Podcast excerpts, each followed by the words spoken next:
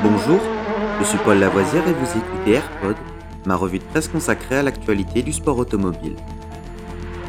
Good afternoon, ladies and gentlemen. This is Billy McCluskey from Palm Springs reporting for Embassy Sports of America. 20 seconds to the start of the 31st Formula race. And I have to spend the afternoon here in California.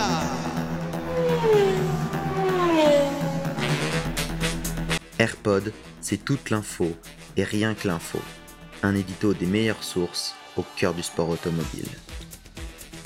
Au sommaire de ce AirPod du 8 février, notre 233e épisode. Formule 1. Alfa Romeo garde son arceau atypique mais le renforce.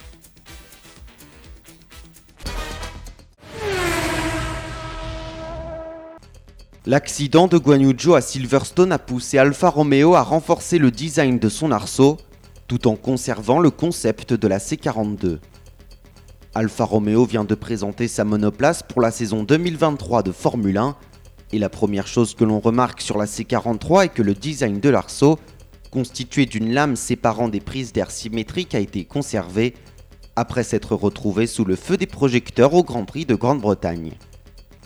La voiture de Guanyujo s'était retournée dans un carambolage au départ et son arceau avait creusé une large fente dans la piste avant que le bolide ne percute le mur.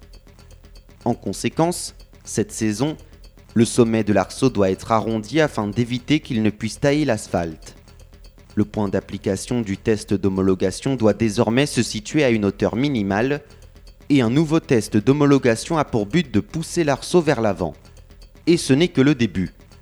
Les exigences seront encore plus strictes pour 2024 lorsque les écuries auront eu suffisamment du temps pour s'y préparer, même si Alfa Romeo ne va pas forcément attendre si longtemps. Alfa Romeo conserve donc ce design d'arceau atypique déjà aperçu à InWheel en 2017 et 2018 lorsque l'écurie s'appelait Sauber, ainsi que chez Mercedes en 2010, puis Force India et Team Lotus en 2011. Jan Monchot insiste toutefois sur le contraste entre les versions 2022 et 2023.